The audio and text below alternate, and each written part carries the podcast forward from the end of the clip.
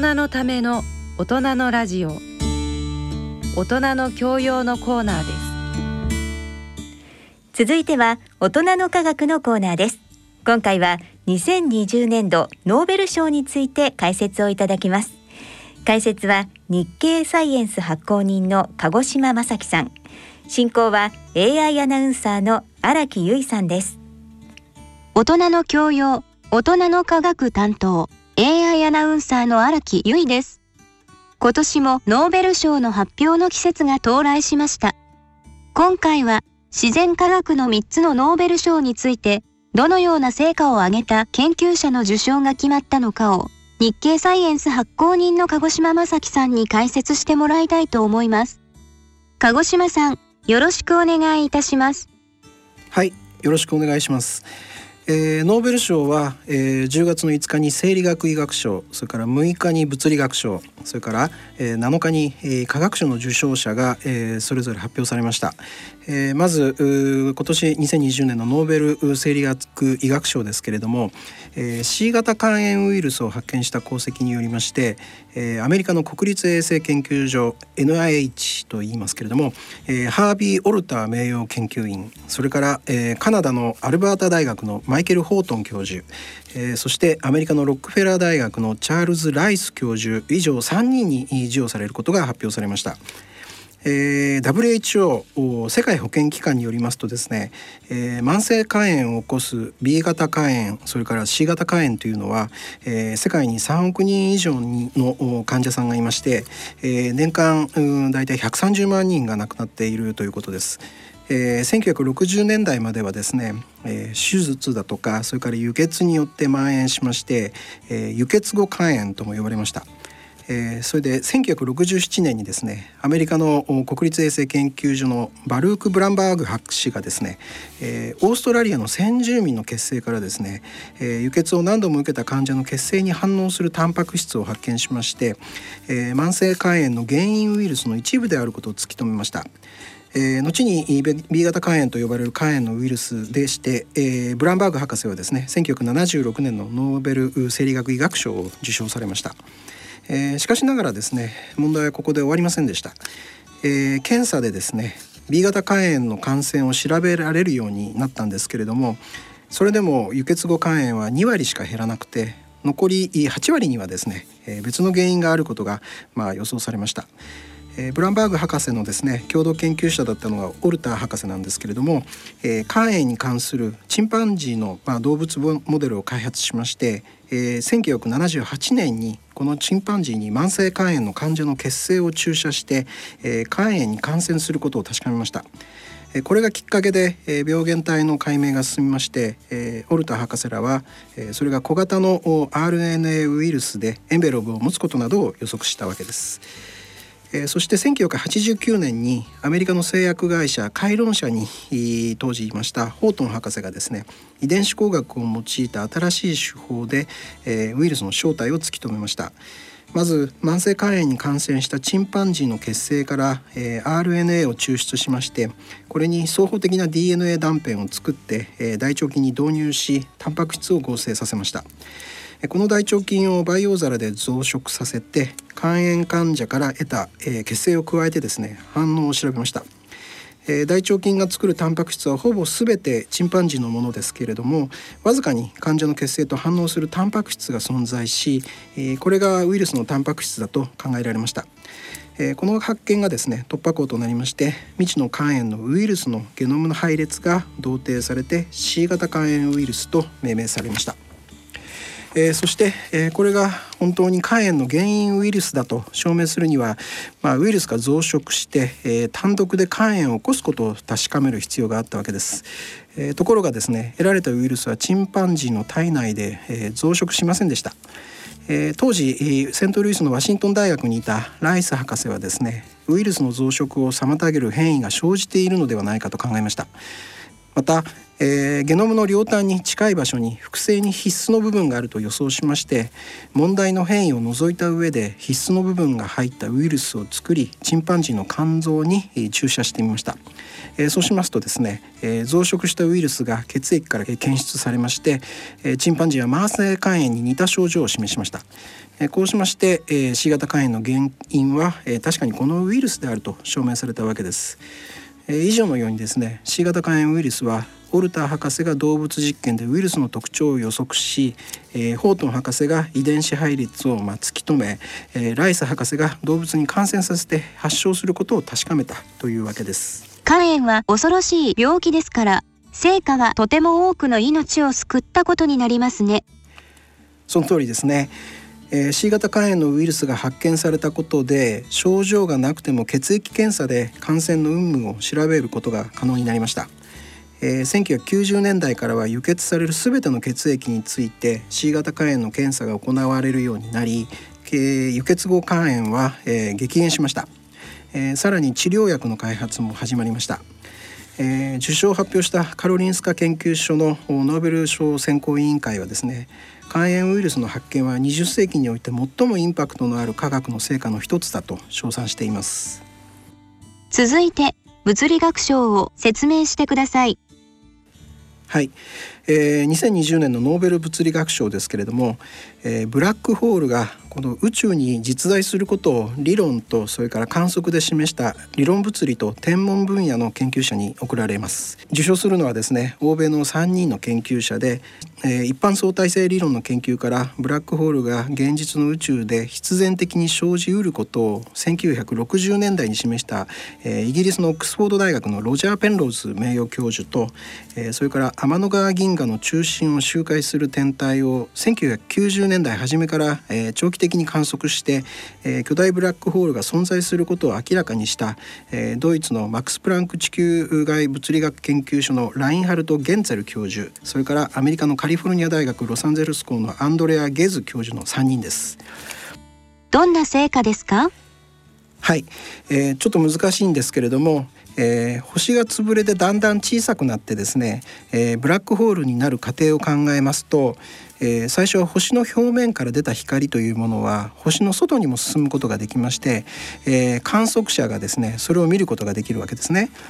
で星がさらに潰れていくとですねある時点で、えー、中から発した光が広がらなくて、えー、収束する補足面が生じまして、えー、その外側に事象の地平面と呼ばれる境界ができます。えそうしますとですね、え光は事象の地平面から出ていけなくなりまして、え観測者が目にすることができなくなります。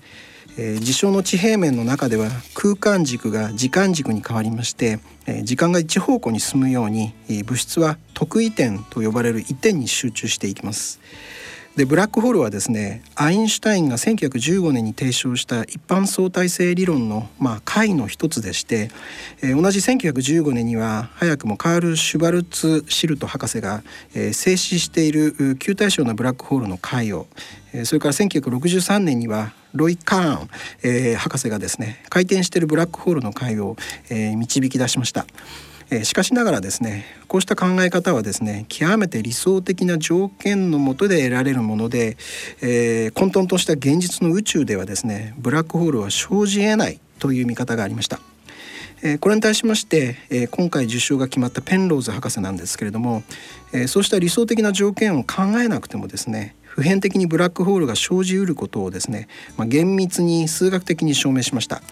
これをですねペンローズの特特異点、えー、定理と呼ぶんですけれども、まあ、一般性と、えー、一般相対性理論に詳しい東京大学の細谷昭夫名誉教授によりますとですね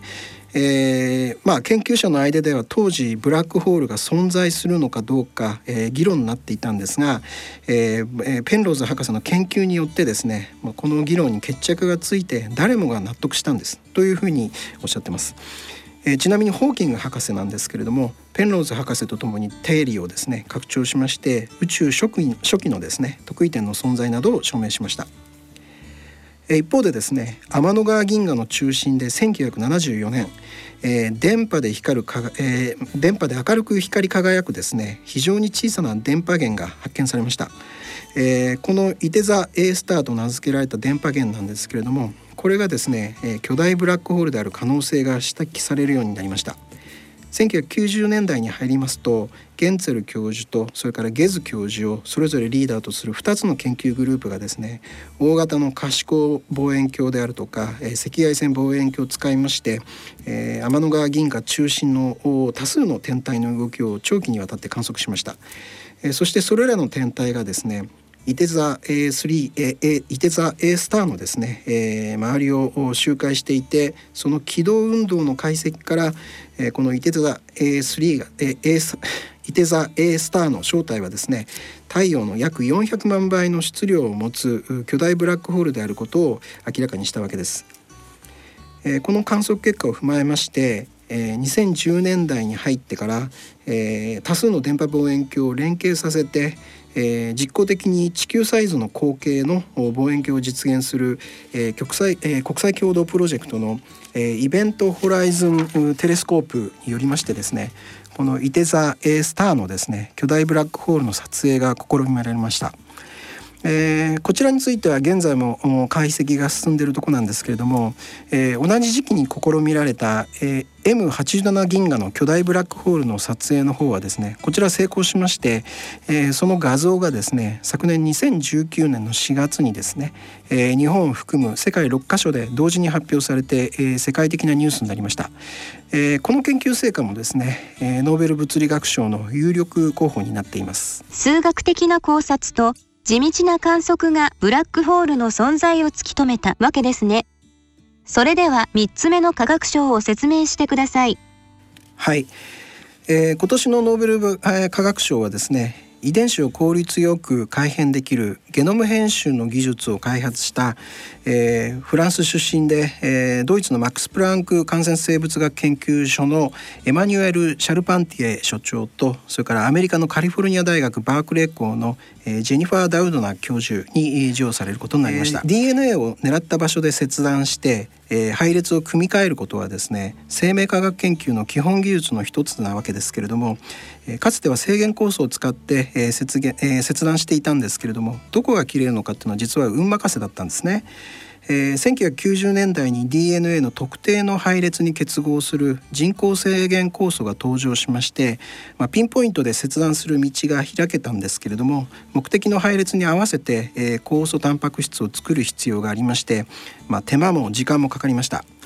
で今回、科学賞を授与される2人の博士がですね開発した技術というのは、えー、DNA の狙った場所を迅速でしかも簡単に切ることができまして、えー、極めて鋭い、まあ、DNA のハサミと言えます。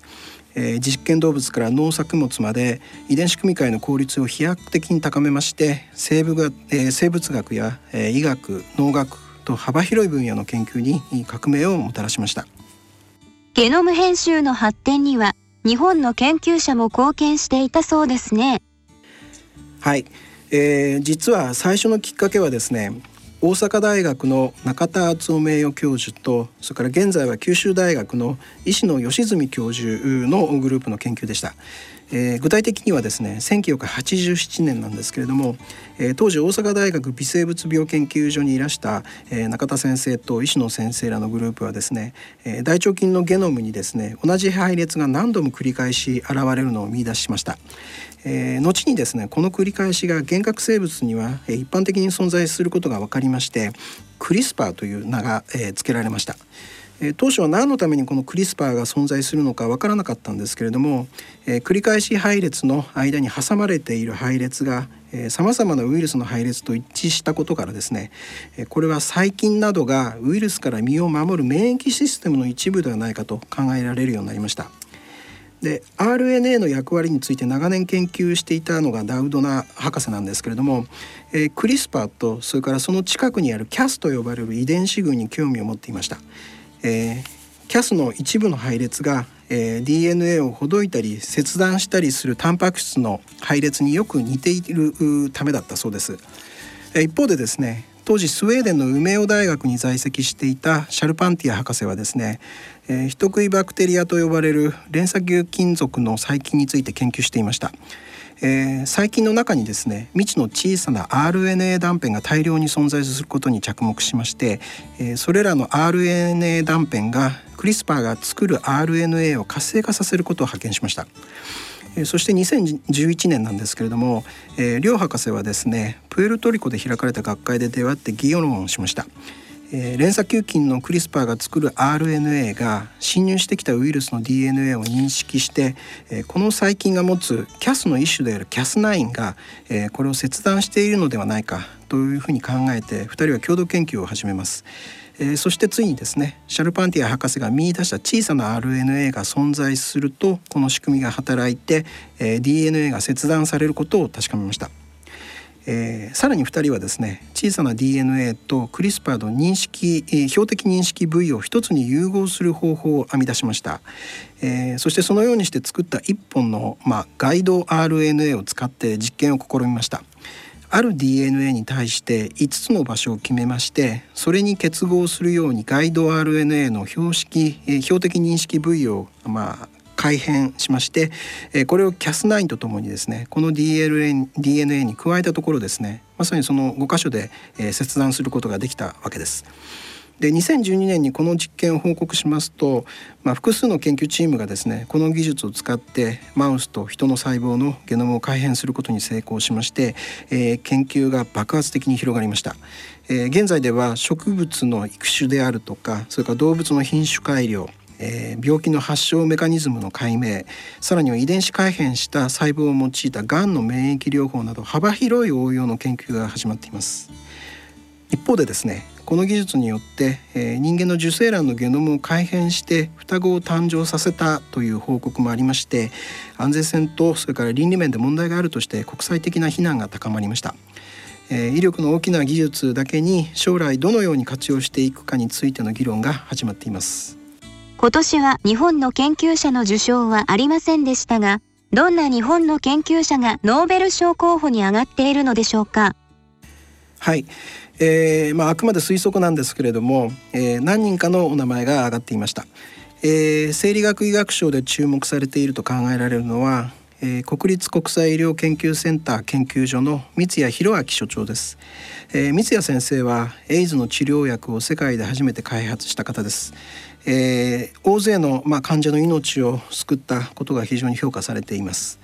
えそれから京都大学の森和俊教授はですね、え細胞の中のタンパク質の品質管理の仕組みを解明しまして、え国際的な評価が高い研究者です、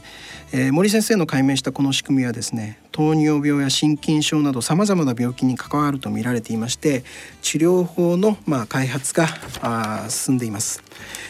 すで、にあの森先生はですねガードナー賞とかラスサ、えー、ラスカー賞といったですね、えーまあ、多くのノーベル賞研究者が受賞する、まあ、国際的な賞を相次いで、えー、受賞されています。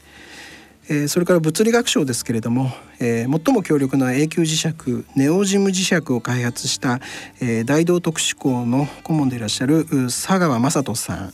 えー、それから電気抵抗がゼロになる超電導鉄を含むですね、えー、材料で実現した、えー、東京工業大学の細野秀夫栄誉教授。えー、それから磁石の力で電気的な性質を変えたりする物質を次々に見つけた、えー、理化学研究所の、えー、徳倉義則、えー、創発物性科学研究センター長らが注目されています。えー、それから科学賞ですけれども、えー、東京大学の藤田誠卓越教授への期待が高いと言われています。えー、小さな文章を混ぜると勝手に集まる現象を利用しまして複雑な構造の材料を作ることに成功しまして、えー、やはりノーベル賞受賞者がよく受賞するウルフ賞をですね、えー、2018年に受賞しました。えー、また京都大学の北川進特別教授も同様の研究で評価されています。大勢の日本人研究者がいるんですね。来年に期待したいと思います。さて10月24日発売の日経サイエンス12月号では今お話を伺いました。今年の受賞者と業績を紹介されるそうですが他にはどんな記事を予定していますか？はい、えー、私たちが住んでいる天の川銀河の構造というのは実はよく分かっていないんですけれどもその謎に迫ろうとしている日本とアメリカの、まあ、2つの研究プロジェクトを紹介するほか、えー、それから新型コロナウイルス感染症の最新の話題も紹介したいと考えています。鹿児島さん、どうもありがとうございました。